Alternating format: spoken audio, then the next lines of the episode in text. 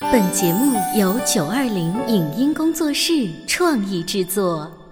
《潮爸辣妈》节目版权归合肥市广播电视台所有，任何未经允许的传播行为均属违规。欢迎与九二零影音工作室沟通合作事宜，电话零五五幺六三五零九三五六。走在大街上，我希望听见别人叫我，小姐姐，小姐姐，小姐姐，而不是。啊，阿姨，但我最爱的称呼是妈妈，走在大街上，我希望听见别人叫我，欧巴，而不是。大叔，大叔，但我最喜欢的称呼是，我是辣妈，不是老干妈。我是潮爸，不是太阳能浴霸。八零后时尚育儿广播脱口秀，潮爸辣妈。妈。本节目嘉宾观点不代表本台立场，特此声明。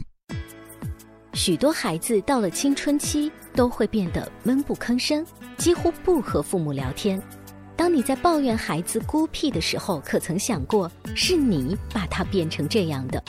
为什么带有目的性的聊天是孩子最讨厌且最无用的？青春期的孩子有哪三大特征需要父母去关注并理解？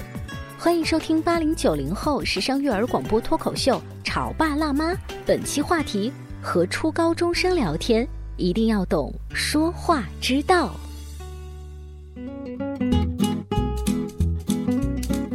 欢迎收听八零九零后时尚育儿广播脱口秀《潮爸辣妈》。各位好，我是灵儿。今天直播间为大家请来了国际高级注册心理咨询师、国家高级家庭教育指导师慕涵老师，欢迎您。大家好，慕涵老师，我看前一段时间你带着宝宝参加了一些一些小型的活动，是不是？对对对和大家一起包粽子啊，这样子。呃，不是参加，是我自己是你组织的，对对对。所以你当时组织这个活动，整个的主题是，呃，两个目的，第一个目的是我希望能够帮助父母嗯们，然后能够提升自己的内心的一些好的状态，嗯所以我会有一些活动以及一些关于自我成长的一些内容在里面，多更多的是体验以后他们自己去分享。嗯啊，就是因为本身，嗯，大家都缺乏一个能够跟别人吐槽聊天的这样的机会嗯嘛，就是特别有那种对于孩子教育的一些同感的人嘛，嗯，啊，所以这样的一个机会，让他们既能吐槽，然后又能够把那个一些困惑帮他们去解决。它有点像是一个沙龙，对，它就是个沙龙嘛。所以大家可以感受到吗？就是我们节目的嘉宾，他们可能在我们的节目当中给大家做一些课程的引导，然后他们私下然后做一些个案的咨询，还会做一些这样的沙龙活动，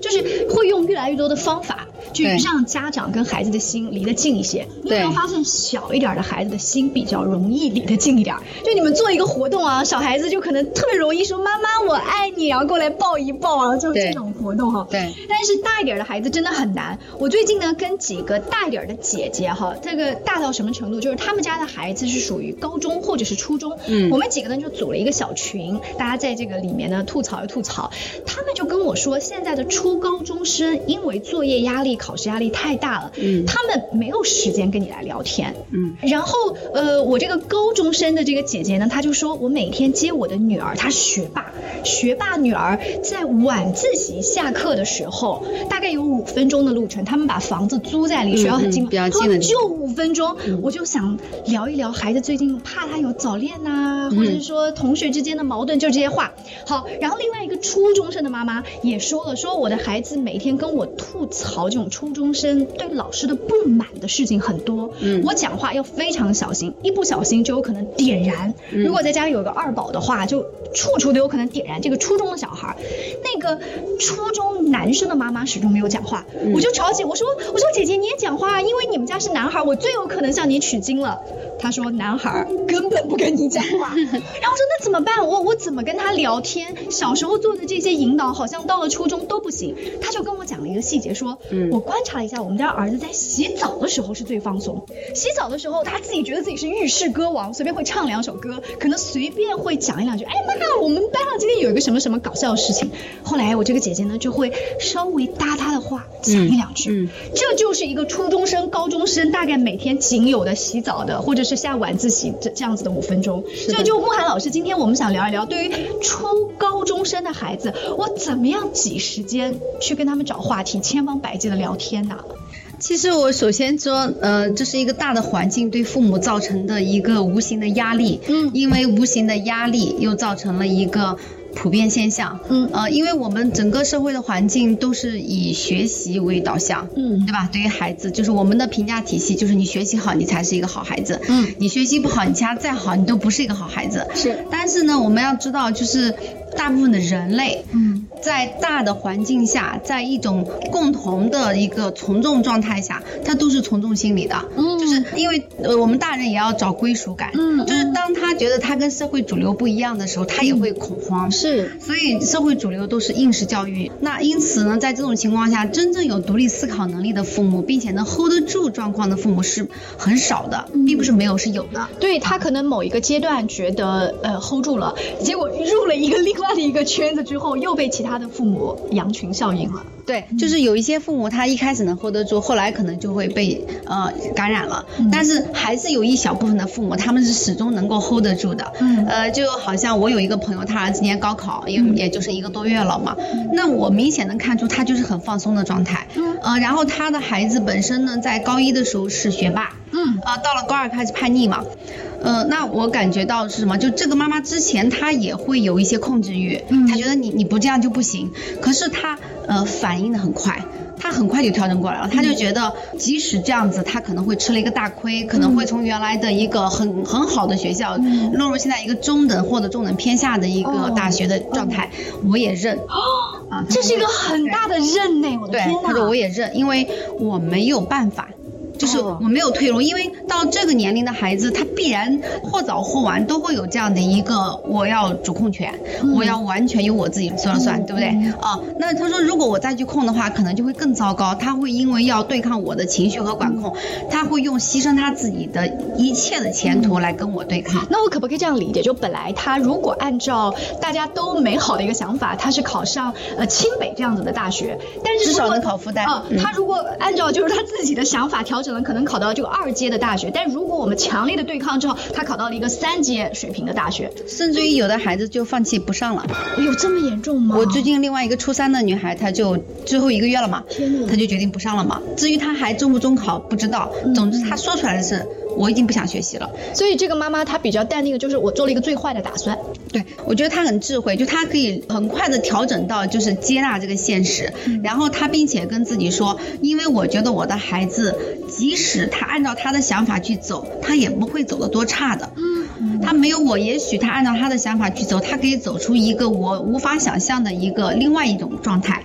而且也并没有看到他完全放弃他的学习，他只不过是按照他的、她嗯的节奏对来再去学习安。排，对。这个妈妈她刚才说那一句就是没有我她也不会多差，这句话其实是超级有自信的一句话，是的，真的不是每一个妈妈都能讲得出来。所以我说，再回到你刚才说的几位妈妈吐槽说上初中和高中的孩子没有时间聊天，哎，那我就讲一个现象，那为什么现在有这么多初中和高中的孩子每个星期都要过来跟我聊一个小时呢？他不是没有时间聊天吗？但会会不会她觉得这个就像我去呃到医院去看病一样，我我是带着一种就治疗的心态或者什么？就是当父母觉得我在逼学习做这个事情上，我还能往下逼得进去，嗯那我就尽量的让我的孩子不要更多的休息。嗯对不对？他就一直学。当父母不了解大脑是需要休息以后才能吸收的更好的时候，他就不会刻意的去教孩子学会松弛有度。嗯，对不对？但是我依然认识一些学霸的孩子，比如说去年这个孩子已经考了交大，嗯还有一个孩子考的是上海纽约大学，还有一个北大的孩子。嗯这三个孩子，他们都是属于有自己休闲时间的，就是你研究了他们的共通点。对他们的休闲时间是，就是我自己学业做完了，就老师布置作业做完之后，我是可以去，呃，哪怕他其实没有所谓的做完，完，就是因为他们的量很很大，你要愿意做，你可以一直做下去。嗯但他们是属于家长跟孩子共同都认可，你每天都可以有时间按照你的想法去休息。嗯比如说一个孩子没事会弹钢琴，嗯，还有一个孩子呢，就像你刚才讲，他会唱歌，嗯啊，听各种各样的音乐。那另外还有一个孩子，他谈恋爱，嗯， 啊，对他早恋，他虽然高三，但他早恋，但这三个孩子都考上很好的大学，应该这么说，呃，而且就是并不是没有聊天时嗯间。那还有一个孩子，去年高二，今年高三了嘛，他。来找到我，跟我来咨询的时候，他英语是能考到一百四十八分的，啊、那后来也是因为压力太大嘛，然后没有办法，只能考到一百分了，那差了四十多分是很焦虑的家长，是于是就找到我，然后我就帮他做了这样的梳理，然后他现在英语又恢复到原来的状态，哎，那我就想问他真的是没有时间聊天吗？就是他的实力是在那儿的，但是他的心结是通过跟专业家聊天，对然后打开。对，就是其实不是没有时间聊天，而是你作为成年人，你怎么去引导，你怎么去想。我从来都不认为说没有聊天的机会，绝对是有的。那我们再反过来说，为什么反倒回到家庭当中，孩子跟父母之间不知道聊什么？啊，呃，我我来我来想一下，你刚才举的几个例子，就是曾经考上了交大，然后那几个学生的例子，呃，家长会不会觉得，呃，你就算按照你的节奏，也不会太差，我心里的这个打底已经比较好，所以就是你想弹钢琴你就弹吧，然后你想去谈恋爱你就谈吧，对不对？那如果说这个孩子他只是在本科线挣扎这样子一个阶段，那家长就会说，慕寒老师，如果我不盯他一下的话，他可能就考不上本科了。他这个时候的压力会不会比那几个清北的学生的家长的压力更大？他就调整不好这种。那你要去这样想，如果你压他。他真的能够愿意认同你对他的这种管控，嗯也许他还是一个方法。但是如果你压他你都没有用了，请问你压怎么办？你能压得住吗？就是它是分你能压得住和压不住的情况，对不对？嗯嗯不是所有的家长都能压得住的呀。好，如果压不住，就是说我尊重你，让你自己来掌控你的人生，和我不管你了，这是两个概念。而且在尊重的基础之上，其实你是能看到孩子当他完全自我管控自己的时候，他是有迷茫的，嗯他会焦灼，他不知道怎么管自己，因为他那么多年来是，如果是真的是这个时候才放手，他其实一开始是困惑的。嗯那这个时候你要告诉他，就是我是可以有地方可以帮你的，嗯，你觉得在什么地方我帮你是合适的，嗯我们可以共同面对一些事情，就是我选择让你自己去决定，并不代表我就没啦。我还在那嗯里，我还会帮你，而且我会在很多事情上，我会跟你一起去想办法，嗯以一种不是盯梢的方式，而是一种就是互相帮助，以你舒服的方式，我来推动你往前进，而且是孩子愿意的。嗯那你用这种调整心理，其实这个孩子他是嗯没有人不希望真正懂自己的人来帮自己啊。最是。关键的是，可能他认为你已经不懂他了，他已经把你直接排除在外了。嗯，呃，曾经不是有一个调查，就是说现在的青少年，呃，就是喜欢自己爸妈，然后打分，对不对？对呃，反正我自己发现哈，我们在做节目的时候去采访幼儿园阶段或者低小阶段的小朋友，我们节目最后经常会说啊，如果爸爸妈妈满分是十分，你会打几分？有的小孩会跟我说我打一百 分。他一万分，对对对，嗯但是越到大了，然后我印象非常深，有一个初中生说：“梅儿姐姐，我们可以跳过这个话题吗？”嗯，就不愿意去面对，就不，因为他也不想去伤害他的父母嘛。嗯那我干脆就不如不说。那我还见过一个案例，就是，嗯，我就让他，我说如果这个画当中的这些人，因为他画了他家里的人嘛，如果嗯你觉得嗯需要去掉一些人，你想去掉谁，嗯他叉叉叉就在他父母的上面打了很多叉，把他们全部赶走。哦，不要让我看到他们，嗯还有老师也赶走，就是他会觉得很烦躁，然后完全不愿意有任何妥协的状嗯态。那我们就想，当这种状态发生的时候，你还去逼他，嗯你还去管他，你给他的是动力还是扯后腿的力量呢？你肯定是后者。嗯对呀、他看你在的时候，他就已经很烦躁了。你觉得那种状态他能看下去舒服？嗯所以，即便你的孩子不论在任何一个情况下，哪怕他临界于考上和考不上的边嗯缘，你去想，如果他不让你去管他了，你去管他都是无效 的。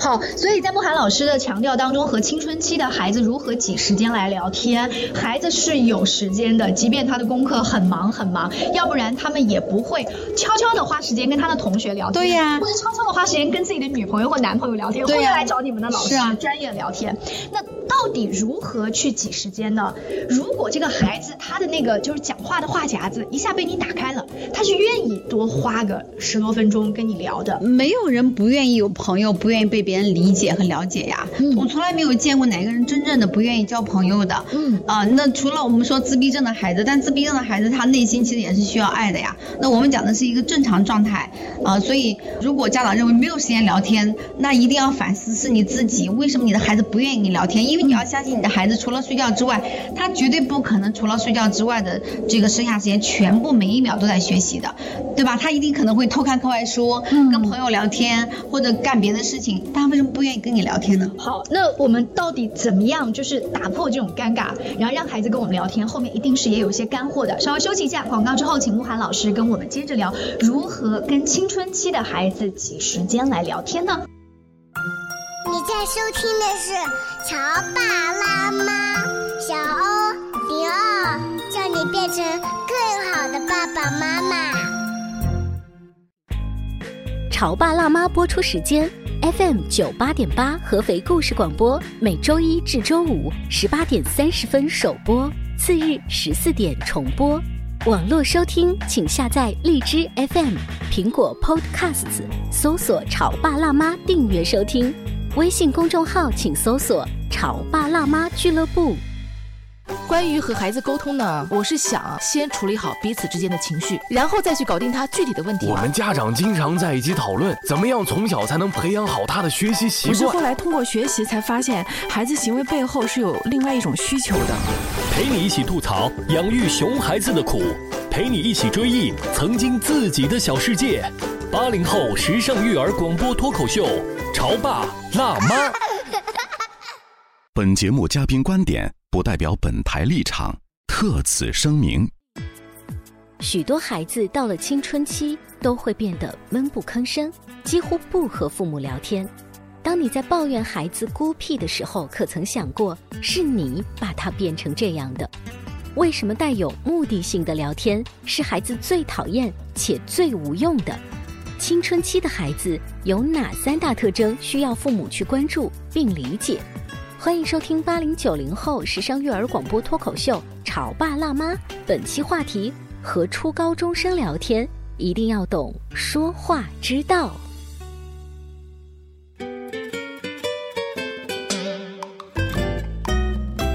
广告之后，欢迎您继续锁定《潮爸辣妈》。今天灵儿为大家请来了国际高级注册心理咨询师、国家高级家庭教育指导师慕寒老师。在慕寒老师看来呢，即便是青春期的孩子，他有一大堆的作业，其实他是可以挤出时间来跟你聊天的。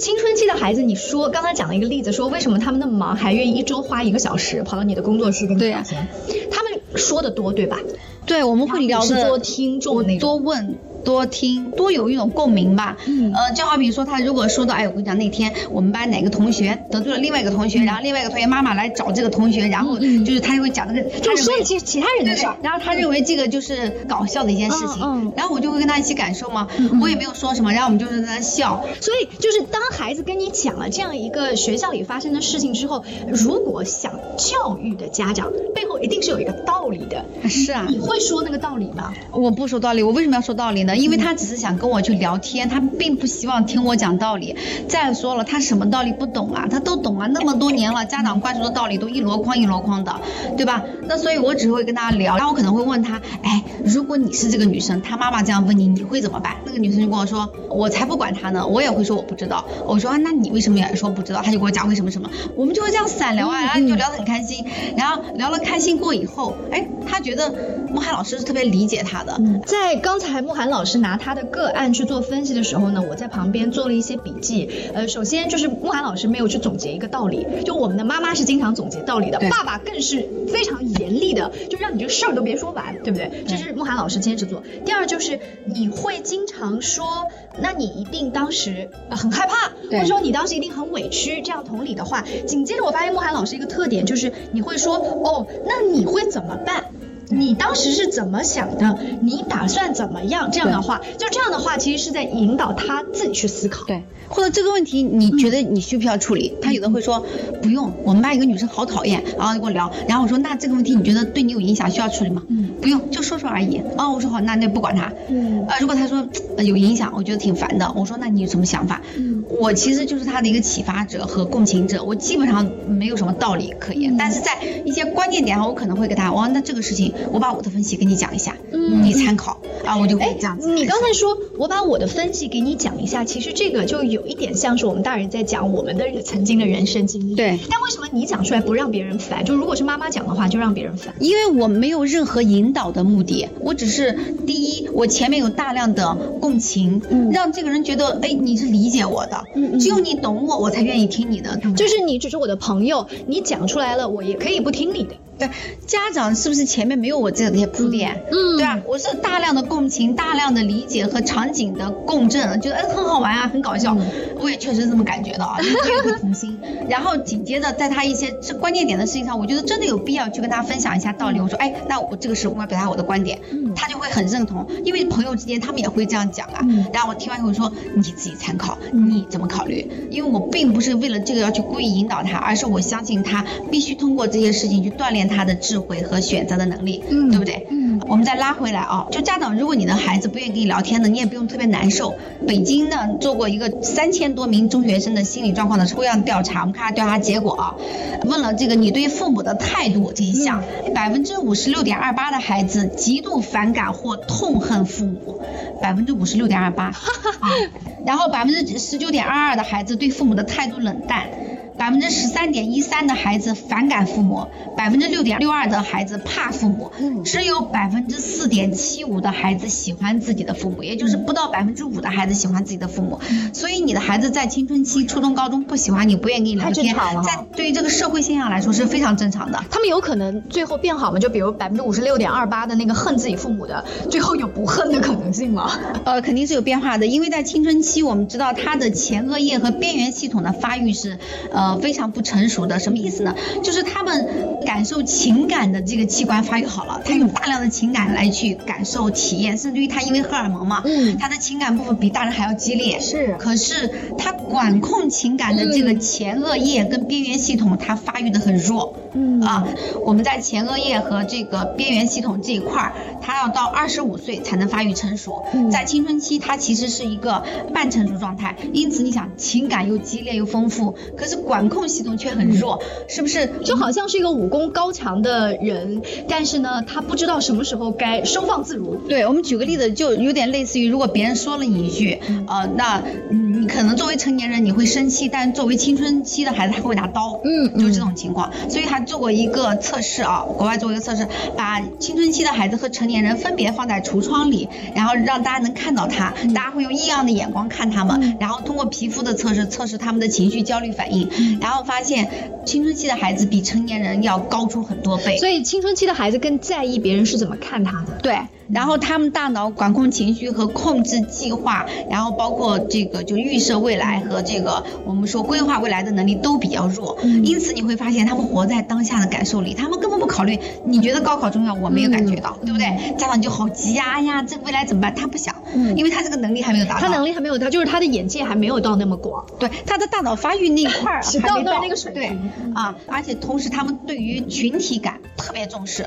就是如果他们被排斥在群体之外了，我举个例子，好比说一个男孩他可能并不想吸烟，嗯但他的周边的好朋友都吸烟了，如果他不吸，他会觉得我可能是属于另类被排外了，所以宁可我也忍着吸，嗯别人我我也不能被会，排别人外可能会说你一点都不男人，你一点都不 man。对对，就是对于伤害来说，嗯呃比如说我的朋友他们去打架要砍人，那我觉得砍人是不对的，但是如果我不跟我去跟他一起打，那我就不属于这个群体了。嗯那好吧，我就去打。所以你看那个《少年的你》那里面，呃，很多嗯有一个小女孩儿，她其实就是不是对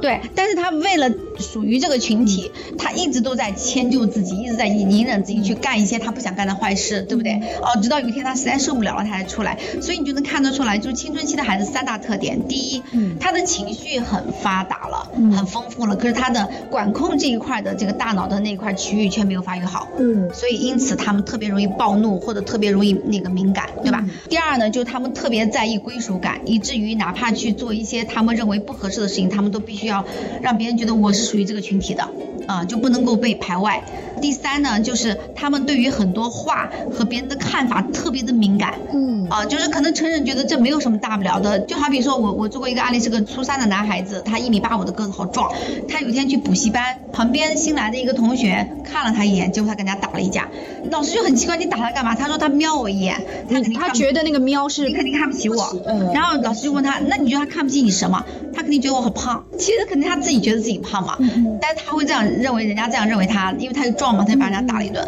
就是那你说作为一个成年人肯定不会这样做嗯的，对不对？但是作为一个哦呃也不一定，也有很多成年人活得像幼稚的小孩一样。呃对 对对，这这是我样们的。以后在节目当中哎，的对讨对，论就是会有这样的成年人，他们不是很成熟，但是相对来说，成年人在这一块肯定比青少年要管控的好一些。我们说这三大特征，以及我们刚才说的调研的结果，我们就给家长有三个建议啊。嗯嗯，第一个建议就是，既然知道孩子这么的，就是呃容易冲动，那我们就尽量的减少对孩子的一些说教和管控。嗯，啊因为你知道你说了也不管用，你不但不管用，只会起副作用。嗯，好。第二呢，就是既然孩子那么在意别人怎么看、怎么说他，那么就请你一定记住，不能够在别人面前去数落你的孩子，也就是要给他充足的面子跟尊重。对，而且还有就是也是尽量减少啰嗦，嗯，更多的就是倾听共情，就他说什么你就是跟他去聊一聊，走到他的内心里去看一看，而不是往他内心里填东西。这个时候不要着急说道理，帮他去扫平一些障碍，就是当他的听众就好。对对对，走到他的内心里去看看，去了解他内心的世界是什么样子的，不要在没有了解之前就想往里塞东西。记住这一条啊，这第二个重要的事情我们说三遍啊，不要在还没有走进心里之前就着急去塞东西。是的，因为他们内心被塞的东西已经够满的了，根本就塞不进去你想塞的那些道理了，而且再塞只会漫出来，甚至于反弹一个力量来伤害父母，嗯、所以。父母常常会被青春期的孩子冲，你去问一问，几乎没有一个父母说没有被青春期的孩子冲过。哎，我觉得“冲”这个动词啊，就是特别形象，嗯，它能够表现出那个气势跟不满。嗯就冲和摔门嘛，基本上是所有青春期父母都可能会遇到的事情。所以这个时候，如果你也像一个青春期的家长一样，就是说你刚刚对我什么态度，然后两个人就针锋。青春期对青春期嘛，对对。啊，现在很多家长的确就困在青春期了，甚至于你知道没有，有一些人。都不是困在青春期，是困在幼年期。你就说家长自己都想啊，比如说顺我者昌，逆我者亡。嗯，然后、啊、就我就举个例子啊，就是曾经一个家长，嗯，他是让孩子照相，孩子长得胖不愿意照嘛，嗯、他说好，你要不愿意照相，你不知道这个花丛里照一张相，我跟你说，你今天下午就不要想让我帮你干什么什么。这个事儿就上升到其他的高度了。对，然后我在旁边就在那笑，他就笑什么？我说你比你孩子还幼 稚，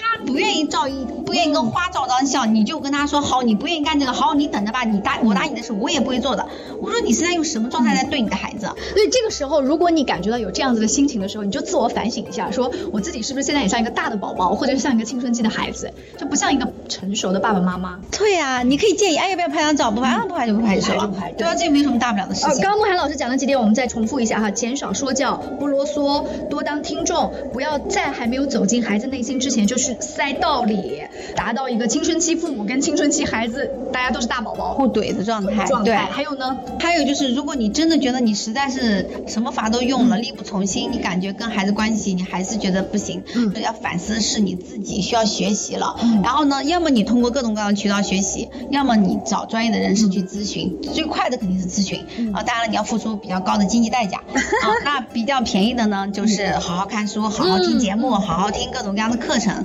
放下自己所有的所谓你对你孩子的期待。哎，说到这个反思父母的问题。问题有一些家长是这样的，说我们家就不差钱，没关系，我可以找像慕涵老师这样的老师来咨询。但是其实老师最后会发现孩子问题都不大，问题都是父母的问题，是对不对？我知道有一些老师他们会这样子，就是可能第一次是两个人一起做咨询，嗯、后来是要分开的。嗯、分开之后，这些家长说啊，我不用做咨询啊，你帮我孩子搞好就行了。嗯、然后他整个等待的过程当中，他依然在玩手机。对对，是不是就这个时候他就有点像什么呢？就是我只能给你提供一个短期的帮助。其实更多后期的还是要家长自己的改变。是啊，然后有很多家长做到后来会说什么？莫涵、嗯、老师，我终于明白一个道理了，你帮我一直在做咨询，只有一个目的，就是让我不作为。嗯。就是让我从很努力的作为变成接纳当下不作为，你只是一点一点让我开始涵容和接纳这个状态，于是我作为的行为越来越少了。当我不作为，我有很多能量没地方放，干嘛呢？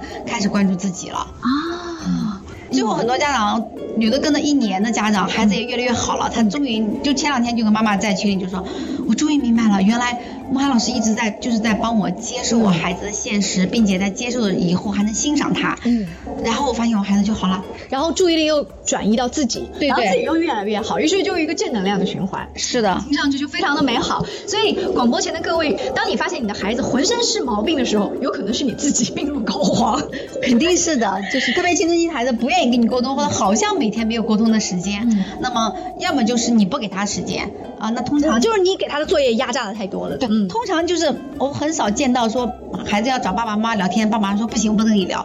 呃，那如果孩子主动找你聊天，你说你没时间，这个是很少的现象。那我们通常我们不讲这个现象，那基本上大部分都是你想找孩子聊，你会发现孩子会呈现出一种我没有什么时间跟你聊天的状态，或者说你找我有什么事儿，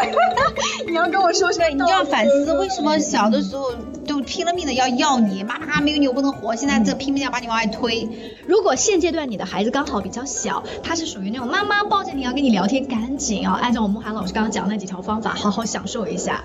感谢慕寒老师做客直播间，下期见，拜拜，拜拜。以上节目由九二零影音工作室创意制作，感谢您的收听。